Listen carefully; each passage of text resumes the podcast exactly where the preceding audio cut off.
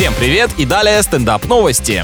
Американка отправляет всех своих пятерых детей в гости, даже если был приглашен только один из них. Она считает, что звать кого-то отдельно и разделять их дружную семью — это невежливо. Кстати, крутой лайфхак, чтобы отдохнуть в пустом доме от родительских обязанностей. Классная отговорка в стиле Доминика Торетто. Пользователи раскритиковали женщину за то, что она ставит в неудобное положение людей, которые оказываются не готовы встречать и угощать дополнительных незваных посетителей. Но причина как раз-таки, я думаю, в том, что она сама не всегда готова накормить такую ораву, поэтому приходится придумывать креативные ходы.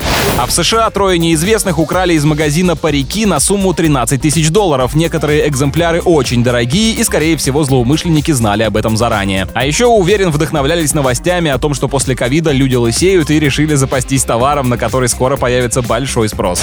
На этом пока все. С вами был Андрей Фролов. Больше новостей на energyfm.ru.